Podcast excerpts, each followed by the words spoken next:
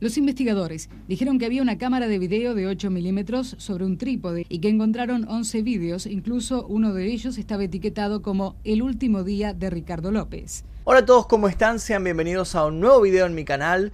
El día de hoy no vamos a hablar de un caso de Argentina, vamos a empezar a movernos. Muchas gracias a toda la gente que estuvo dándome recomendaciones de casos para tocar en este canal. Pronto vamos a estar haciendo caso a todo lo que ustedes estuvieron aconsejando y a todas las recomendaciones que tiraron.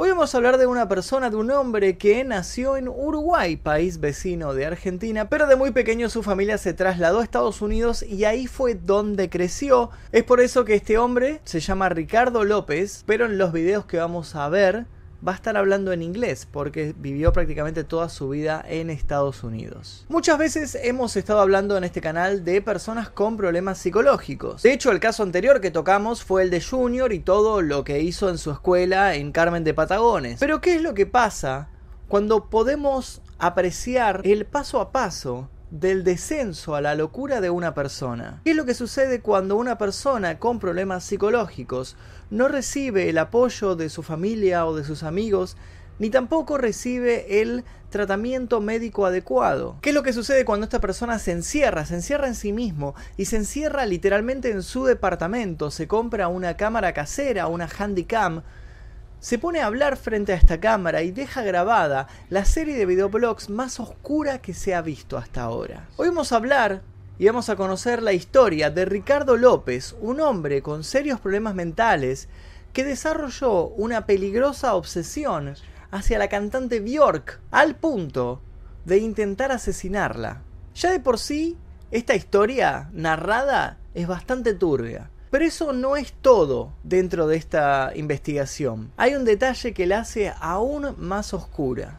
Lo más extraño en este caso es que tenemos acceso a los videos que este hombre estuvo grabando. Podemos ver día a día cómo fue dejando grabado en video todo su delirio. Podemos observar el paso a paso de su deterioro mental y cómo pasa de ser simplemente una persona con un leve problema psicológico que se descarga hablando frente a cámara a ser un terrorista, a ser una persona que atenta contra la vida de un artista y termina suicidándose frente a cámara. Hoy vamos a ver estos videos en esta investigación y vamos a analizar por qué sucedió esto. Pero antes de comenzar debo pedirles una cosita, para que estos videos lleguen a más gente, para que este canal crezca y festejemos el millón, que falta relativamente poco, casi 50.000 personas faltan y creo que más o menos en dos meses podríamos estar llegando.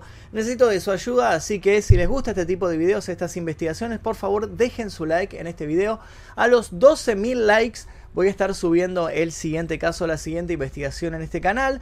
Suscríbanse si es que todavía no lo hicieron, activen las notificaciones, que algunos les llegan, a otros no, pero bueno, actívenlas por las dudas. Y si pueden compartir este video con sus conocidos, sus amigos, su familia o quien sea que le pueda interesar, estaré más que agradecido. Cualquier cosa pueden contactarme a mi Instagram que es arroba magnumefisto, si no a mi mail magnumefisto17 arroba gmail.com. Además de eso, los invito a hacer maratón de todos los videos que estuvimos subiendo a este canal. Les dejo la lista completa de casos en la caja de descripción aquí debajo. Ahora sí, sin más vueltas, comencemos con el caso de Ricardo López y su enfermiza obsesión con Bjork. Ricardo López nació el 14 de enero de 1975 en Uruguay. Era hijo de una familia de clase media que se trasladó a Estados Unidos y se instaló en Georgia. A edad temprana, Ricardo fue diagnosticado con el síndrome de Klinefelter. Este síndrome es uno de los más comunes que afecta a uno de cada 500 varones. Las señales y los síntomas pueden variar. De hecho, muchos hombres no reciben este diagnóstico hasta que llegan a la pubertad o hasta que son adultos. Y es posible que hasta dos tercios de hombres que padecen esta enfermedad nunca se enteren en su vida que la tienen. Los síntomas que la identifican son un retraso, una ausencia o un desarrollo lento de la pubertad, la presencia de ginecomastia, que es el desarrollo de senos en los hombres, tener órganos genitales muy pequeños, tener un menor desarrollo muscular y poco crecimiento del cabello, tener piernas más largas en comparación con el torso, discapacidad en el aprendizaje y problemas de fertilidad. El hecho de padecer este síndrome va a tener un gran impacto en la vida de Ricardo como vamos a ver más adelante. En lo que respecta a su vida familiar, él tenía una muy buena relación con todos sus parientes, especialmente con su madre, que lo había tenido a una edad muy avanzada. Fue descrito por sus parientes y sus amigos como un muchacho tranquilo, tolerante e introvertido. López tenía muy pocos amigos varones, y sin embargo no tenía ninguna amiga mujer y no tenía ninguna relación con mujeres que no sean miembros de su propia familia. De hecho, él mismo decía que se veía incapaz y que era torpe al hablar con otras mujeres y eso le impedía tener novia. Él siempre tuvo el sueño y las ansias de convertirse en un artista famoso. De hecho, cuando era adolescente abandonó la escuela secundaria en pos de perseguir este sueño. Sin embargo, nunca se anotó en una escuela de arte, ya sea de música, de pintura, de actuación, de lo que sea, por el miedo que tenía al fracaso y al rechazo de sus pares. Él tenía un gran complejo de inferioridad que le impedía realizar este tipo de acciones. Así que con los estudios incompletos y sin un trabajo, tuvo que empezar a ayudar a su hermano en su emprendimiento. Su hermano tenía una empresa pequeña de control de plagas y empezó a trabajar como su asistente. A la edad de 17 años, Ricardo López se había convertido en un solitario social y como un medio de escape, se retiró a su propio mundo de fantasías y empezó a hacerse fanático de diferentes celebridades. Primero se obsesionó con la actriz norteamericana Gina Davis, pero se enojó después de que ella pusiera fin a una relación que tenía desde hacía mucho tiempo, y rápidamente comenzó a salir con otro hombre. Este hecho hizo que Ricardo dejara de admirarla, se enojara con ella y empezara a buscar a algún otro famoso, alguna otra celebridad, ya sea actor, actriz, cantante, modelo, lo que sea, para poder eh, seguir y convertirse en su fanático enfermizo prácticamente. En 1993, mirando la televisión, Ricardo conoció a la artista islandesa Björk y enseguida quedó cautivado por su talento, por su arte, por su belleza exótica y se convirtió en su fanático. Comenzó la recopilación de datos acerca de su vida. Recordemos que esto sucede antes de que exista internet, antes de que la gente tenga acceso a las redes desde su casa. Estamos hablando de 1993. Hoy en día uno escribe Bjork y aparece todas las fotos, la biografía, todo pero en 1993 era mucho, mucho más difícil. Había que buscar recortes de diarios, revistas, había que preguntarle a los amigos, grabar las canciones de las radios. Era todo mucho más complicado para conocer a un artista. Entonces él empezó toda esta investigación, toda esta búsqueda de información sobre quién era Björk y qué había hecho. Luego de esto obviamente empezó a seguir toda su carrera, sus videoclips, sus películas y demás, y comenzó a escribirle cartas y a enviárselas a su casa. Inicialmente Ricardo adoptó a Björk como una especie de musa artística, y dijo que el entusiasmo que ella presentaba cuando cantaba, cuando aparecía, le provocaba un sentimiento de euforia. Con el paso del tiempo, su fanatismo por Björk se convirtió en todo su mundo. Fue consumiéndolo todo, poco a poco, y se volvió cada vez más desconectado de la realidad. Comenzó a escribir un diario íntimo que llegó a tener más de 800 páginas. Allí, entre otras cosas, expresó sus fantasías de fama, su baja autoestima y su sentimiento de insuficiencia con respecto a su cuerpo, a su peso y al tamaño de sus órganos sexuales. López comenzó a desarrollar una obsesión por la pornografía y también tenía el hábito de hacerse agujeros en las piernas utilizando agujas pequeñas. En este diario también habló de su deseo de conocer a Björk, de ser aceptado por ella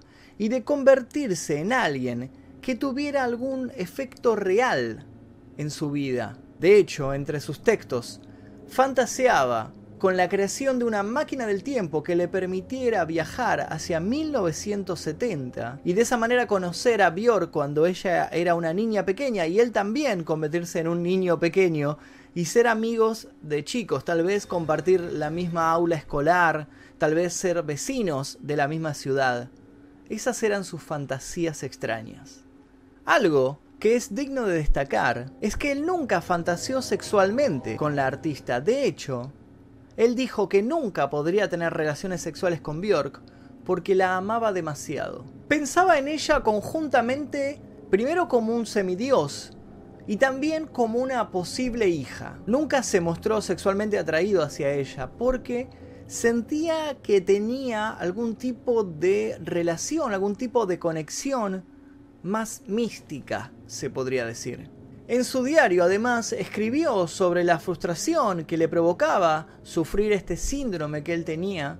Decía que esto le, hacía tener una baja autoestima y que esto le impedía relacionarse con otras mujeres y poder llegar a tener una novia o una pareja algún día. De hecho, se describía a sí mismo como un perdedor que nunca aprendió a conducir un auto y se quejó de su sencillo y simple trabajo como asistente de exterminador de insectos, que le generaba muy pocas ganancias, muy pocos ingresos mensuales. En el diario se pueden contar 168 referencias a sus sentimientos de fracaso, 34 referencias al suicidio y 14 referencias al asesinato. Además de eso, hizo 408 referencias a Björk y 52 referencias a otras celebridades. Ricardo nunca ocultó su fascinación por Björk con sus cercanos, con sus conocidos, con su familia. De hecho, habló de esto con un amigo y con su hermano y ambos le dijeron que se olvidara de Björk y que se buscara una mujer real,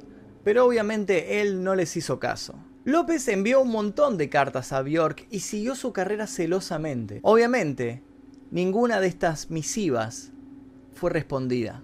Al mismo tiempo empezó a hablar en su diario íntimo de un sueño que él tenía. Él miraba mucha televisión y comenzó a soñar con convertirse en presentador del canal MTV. De hecho, algo que a mí personalmente me llamó la atención cuando vi las cintas de Ricardo es que lo vi muy suelto frente a cámara.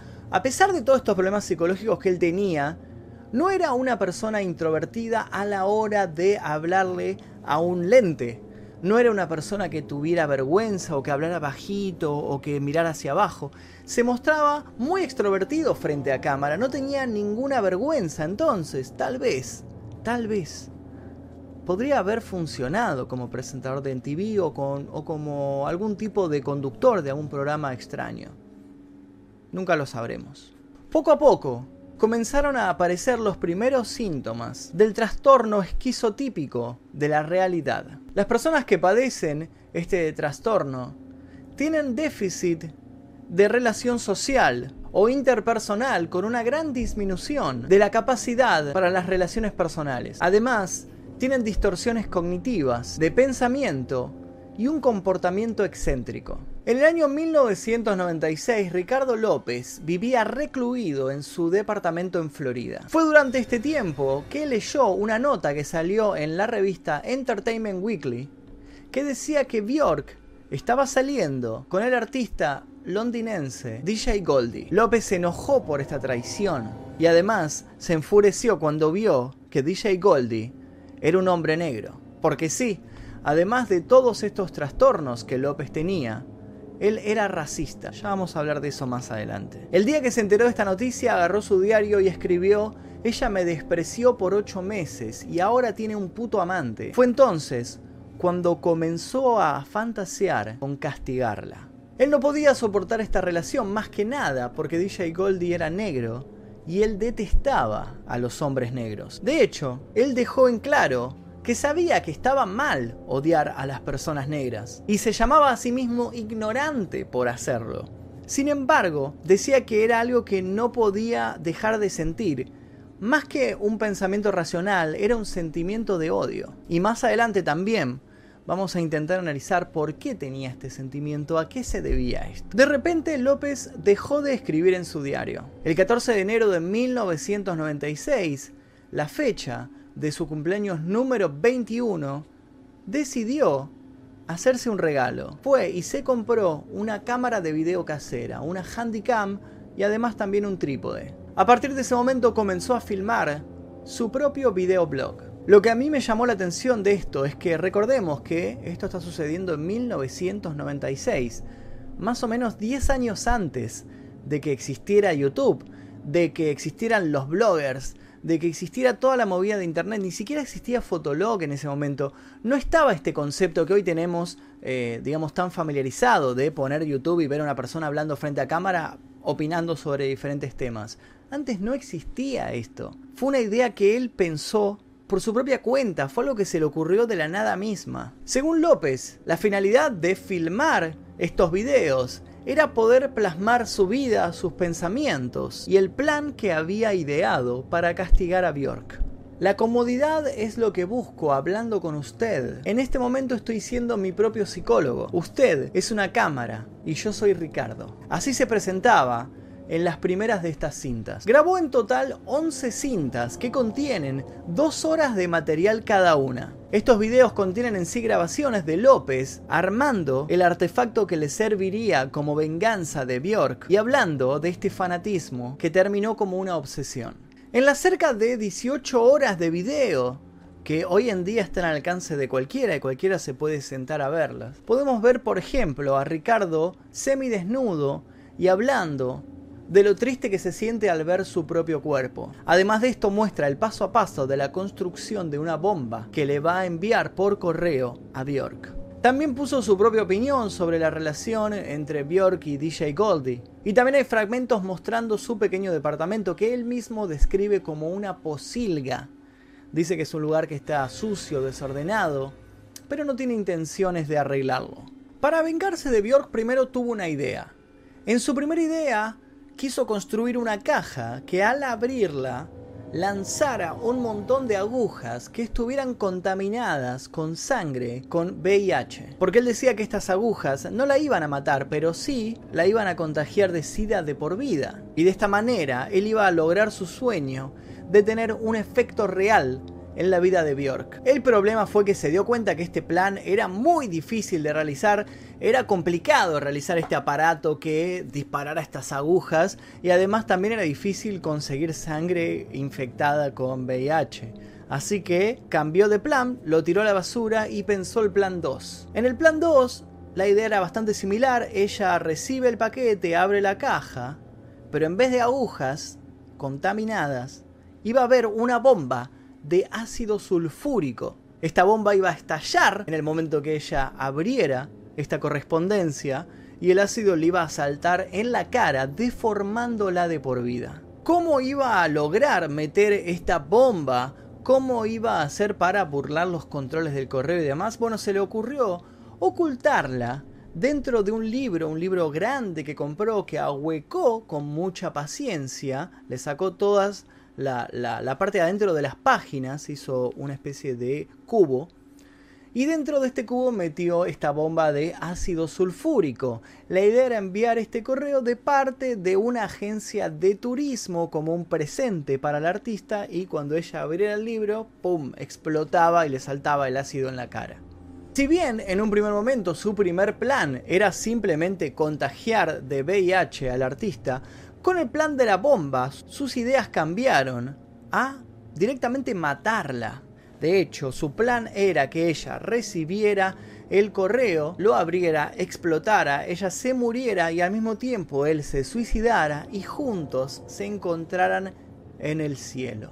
La mañana del 12 de septiembre de 1996, López comenzó con la filmación de su último video diario. La cinta final que luego fue encontrada con un cartel que decía Último día, Ricardo López. Comienza con él preparándose para ir a la agencia de correos para enviar su paquete bomba. Afirma que en ese momento él está muy muy nervioso y dice que si lo llegan a descubrir antes de tiempo, que si en el correo cuando reciben el paquete se dan cuenta que es una bomba, él prefiere suicidarse allí mismo antes que ir preso. Para eso se lleva un arma que había conseguido de manera ilegal. De hecho, hay una filmación en la que muestra el arma que, compró y dónde la compró y muestra las balas que había comprado también. Agarró esta arma, la guardó y con el paquete y con el arma se dirigió a la agencia de correos. Esta primera parte del plan le salió bien. Logró enviar la caja de Estados Unidos hasta Londres, que era donde residía la cantante en ese momento. La filmación se reanuda cuando él vuelve al departamento luego de enviar el paquete. Allí comienzan sus últimos minutos de vida y son aún más perturbadores que todo lo que sucedió antes. López se desnuda y comienza a rapar su cabeza. De hecho, muestra diferentes looks frente a cámara. Primero muestra una especie de moicano, creo que se dice, una cresta en la cabeza y después se, se, quita la cresta y va mostrando diferentes cortes de pelos hasta raparse completamente. Además de sacarse el pelo, se saca la ceja y se pinta la cara de color rojo y verde. Se examina frente a un espejo y le dice a la cámara estoy muy nervioso ahora. Definitivamente no estoy borracho, sé bien lo que estoy haciendo. No estoy tampoco deprimido, estoy listo para filmar. Se sienta en una silla de madera que se encuentra al lado de un colchón sucio tirado en el suelo que él utiliza para dormir. Se levanta un par de veces de la silla para comprobar que la cámara no deje de filmar. Pone en la televisión un tema de Björk, el tema I Remember You. Juega un poco con su arma, que es un revólver Taurus calibre 38 que había conseguido en Miami. De hecho, como les dije, él había hecho un video especial mostrando esta arma como una especie de unboxing de la, del arma y de las balas. Él quería un arma pequeña que no llamara demasiado la atención, que pudiera esconder fácilmente, y le compró balas de punta hueca. Decía que estas balas, al entrar en el cuerpo de la persona, en vez de perforar y salir de largo, estallaban en varios pedazos. Detrás suyo hay estratégicamente puesto un cartel que dice The Best of Me, lo mejor de mí. Fíjense que está puesto justamente casi pegado a su nuca. ¿Se imaginan, creo, para qué está puesto ahí? ¿Por qué lo colocó en ese lugar? La idea de Ricardo obviamente es pegarse un tiro y que la sangre y el cerebro que vuele de su cráneo impacte contra este cartel blanco y de esta manera cree una nueva obra de arte. Repite varias veces a cámara lo nervioso que está, durante la canción, él empieza a escucharla y las lágrimas brotan de sus ojos. En ese momento da un último vistazo, mira a su habitación por última vez. Empieza a hiperventilar, empieza a respirar de manera agitada, aspira y expira, aspira y expira de manera violenta. Las personas que vieron este video teorizan que tal vez estaba teniendo un ataque de pánico, porque esta es una de las cosas que suceden cuando alguien tiene un ataque de pánico, empieza a tener esta hiperventilación de, la sangre, esta respiración agitada. Cuando la canción finaliza, él rápidamente da un vistazo a algo que, está en la otra punta de la habitación, tal vez una foto pegada en la pared, en realidad no se sabe qué es lo último que vio mira a la cámara y grita algo que es un poco incomprensible. Algunos dicen que grita victoria, otros dicen que grita esto es para ti. La cuestión es que grita algo rápido, se lleva la pistola a la boca y dispara. ¿Qué es lo que sucede con la bala? Recordemos que era esta bala de punta hueca. La bala no le perfora la cabeza. Su idea era que la, bala perforara la cabeza, saltara la sangre, el cerebro, todo e impactara contra el cartel. Esto nunca sucede. La bala entra por la boca, ni siquiera apunta bien, entonces entra por la boca, se rompe en mil pedazos e impactan diferentes partes de su cerebro, causándole una muerte lenta y dolorosa. De hecho, cuando él cae al suelo, se escucha un gorgoteo, se escucha un quejido y se lo puede oír respirando con mucha complicación, como si estuviera su cuerpo intentando captar lo último de aire que pueda conseguir para mantener este organismo con vida. Según los informes médicos, quedó tirado en el suelo durante varios minutos, agonizando lentamente y por eso es que se escuchan estos quejidos. Todo esto sucedió el 12 de septiembre de 1996. Cuatro días después, el 16 de septiembre, los vecinos llamaron a la policía porque empezaron a sentir un mal olor que salía de este departamento. Habían llamado a la puerta, nadie había atendido y bueno, empezaron a sospechar algo así que llamaron a las autoridades. El departamento de policía de Hollywood se hace presente en la casa de López, certifican este olor extraño que salía, ven sangre saliendo por debajo de la puerta y obviamente fuerzan la entrada y entran a su casa y encuentran este cuadro perturbador.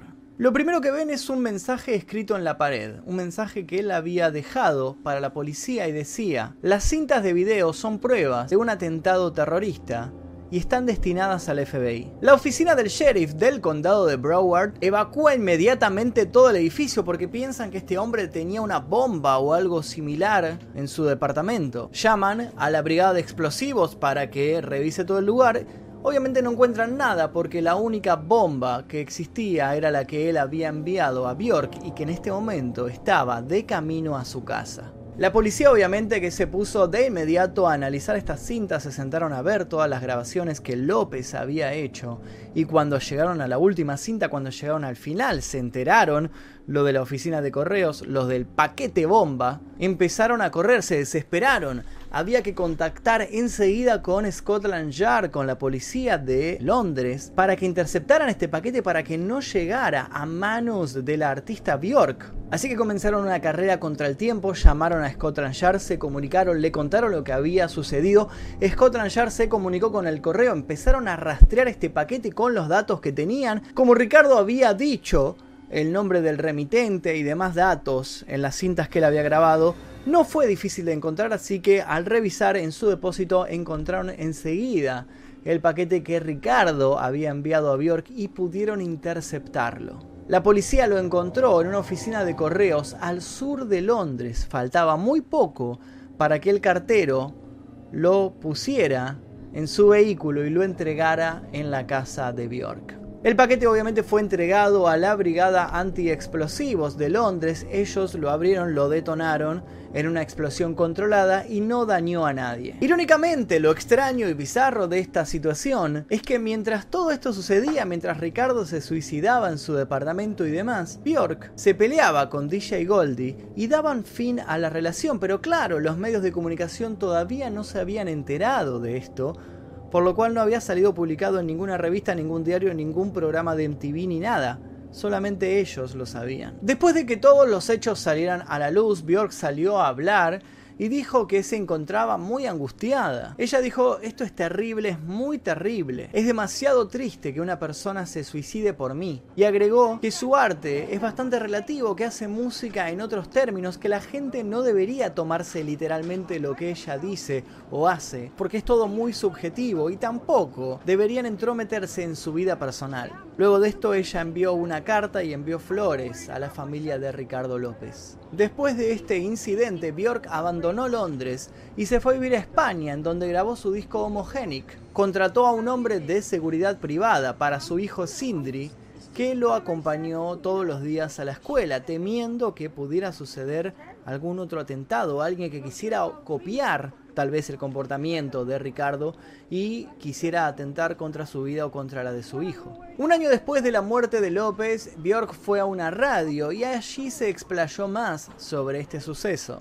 Dijo que se encontraba muy angustiada y molesta porque una persona había perdido la vida por este suceso, que no pudo dormir por una semana y que estaría mintiendo si no contara que se asustó muchísimo al enterarse. La familia y los amigos y conocidos cercanos de Ricardo López sabían de esta obsesión con la artista, pero sin embargo dijeron que ignoraban por completo que Ricardo tuviera estos sentimientos, estos pensamientos violentos hacia ella, y que pensaban que él era incapaz de realizar estos actos. Hubo un psiquiatra que trató a López por la ansiedad. Un tiempo antes de que todo esto sucediera, un amigo lo obligó a asistir a este psiquiatra, pagó el tratamiento y demás.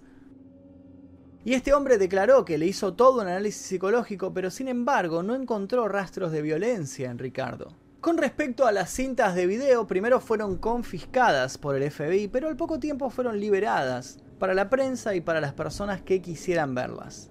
En el año 2000 salió una, una película, un documental, llamado El video diario de Ricardo López, que dura 70 minutos y que fue dirigido por Sami Saif, que en realidad es un resumen de las partes más importantes de todas las grabaciones que realizó este hombre en vida. Es difícil realizar un análisis psicológico o intentar buscar un porqué de toda esta situación. Más allá de la obsesión que López tenía con la artista, él no era violento con las demás personas, de hecho era una persona, como les digo, bastante introvertida, pero sin embargo mantenía el buen humor en el trato con sus conocidos, con su familia y demás. En las cintas él decía que no estaba deprimido y realmente si uno las ve así parece, no se lo ve triste, no se lo ve apagado, no se lo ve llorando, se lo ve bastante alegre incluso. Si uno observa estas grabaciones, puede pensar que vienen de una persona bastante coherente, por lo menos las primeras, y en varias oportunidades aparece bailando. Él sabía perfectamente lo que estaba haciendo, sabía que estaba mal este acto, él era plenamente consciente de sus acciones.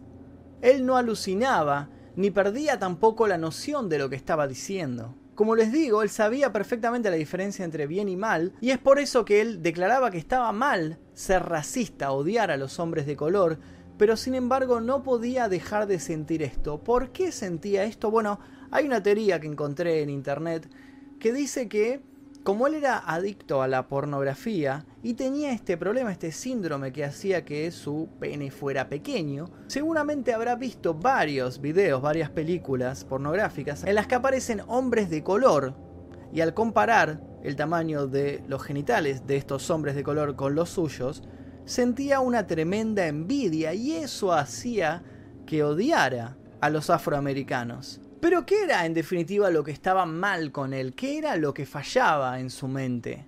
Si buscamos en Wikipedia encontramos que dicen que él tenía un trastorno obsesivo compulsivo y además de eso un trastorno esquizotípico de la realidad. Si vemos la cinta podemos observar que tal vez tiene un trastorno de déficit de atención, Varias veces él se pone a hablar frente a cámara, pero luego procrastina, se distrae fácilmente, escucha algo en televisión y se aleja de la cámara, se olvida de lo que está diciendo y se pone a ver la televisión y reacciona a lo que están pasando en ese momento en el canal que él sintonizó. Es desordenado en su casa, llega tarde a su trabajo, evita a las personas y a las situaciones que demandan un esfuerzo mental excesivo. Es artístico, es creativo y parece sentir empatía hacia los demás. A menudo él enumera todos estos síntomas en las diferentes cintas y dice que son sus defectos y no se da cuenta de que tal vez sean los síntomas de una enfermedad mental no diagnosticada y las razones que lo llevarán en el futuro a realizar todo lo que armó. Por supuesto que esta enfermedad no justifica de ninguna manera todo lo que hizo, pero sí puede ser la razón principal por la cual él tenía esta baja autoestima, se autopercibía de una manera tan degradante, tenía asco de sí mismo, de su propio cuerpo y demás.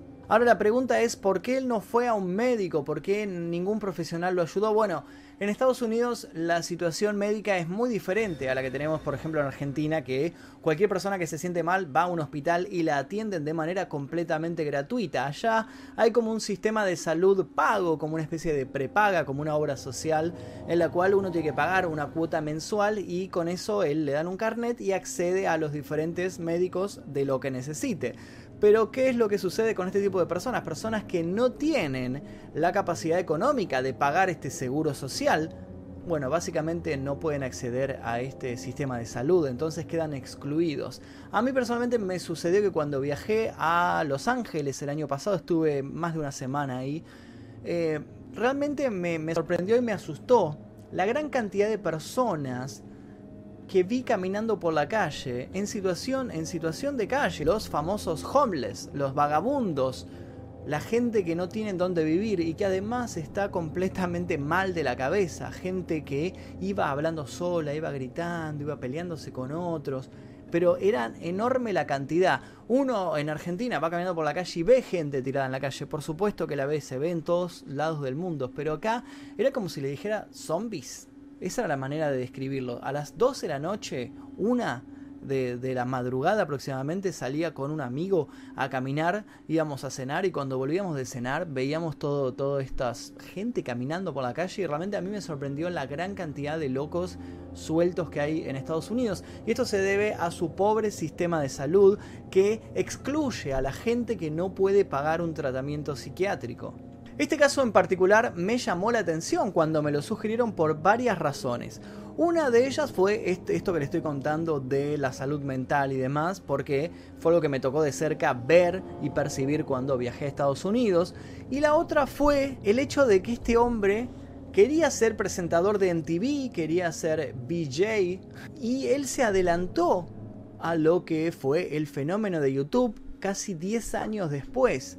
Y me da a pensar ¿Qué hubiera pasado si este hombre hubiera tenido acceso a internet? Si estas cintas que él grababa las hubiera podido subir a la red y hubiera encontrado tal vez un público, gente que le diera feedback, porque en las primeras cintas que él graba no está tan perdido, no está con la cabeza rapada, pintado, parece una persona común y corriente hablando y contando sus pensamientos.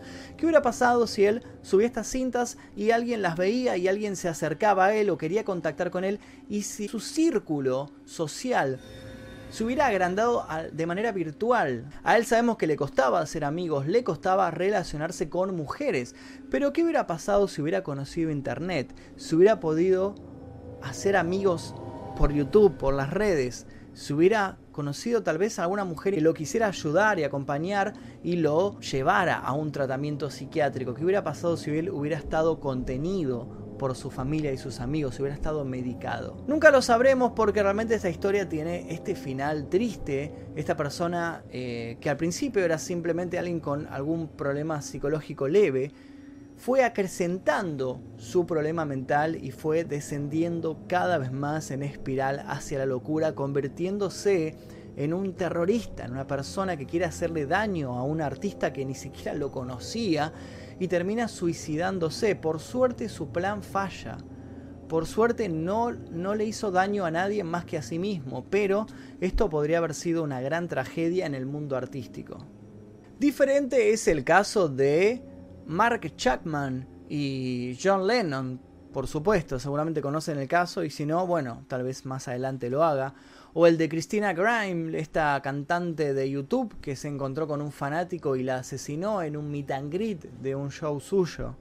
O si no, el guitarrista de Pantera, Dimebag Darrell, que fue asesinado por un fanático en un show por haber abandonado a su banda. ¿Cuántos casos conocemos de fanáticos obsesionados con sus ídolos que terminan matándolos como en el videoclip, por ejemplo, Stan. Yo soy muy fanático de Eminem y el videoclip Stan pienso que es una obra maestra y que refleja muy bien el estado mental de estas personas que se obsesionan con sus ídolos.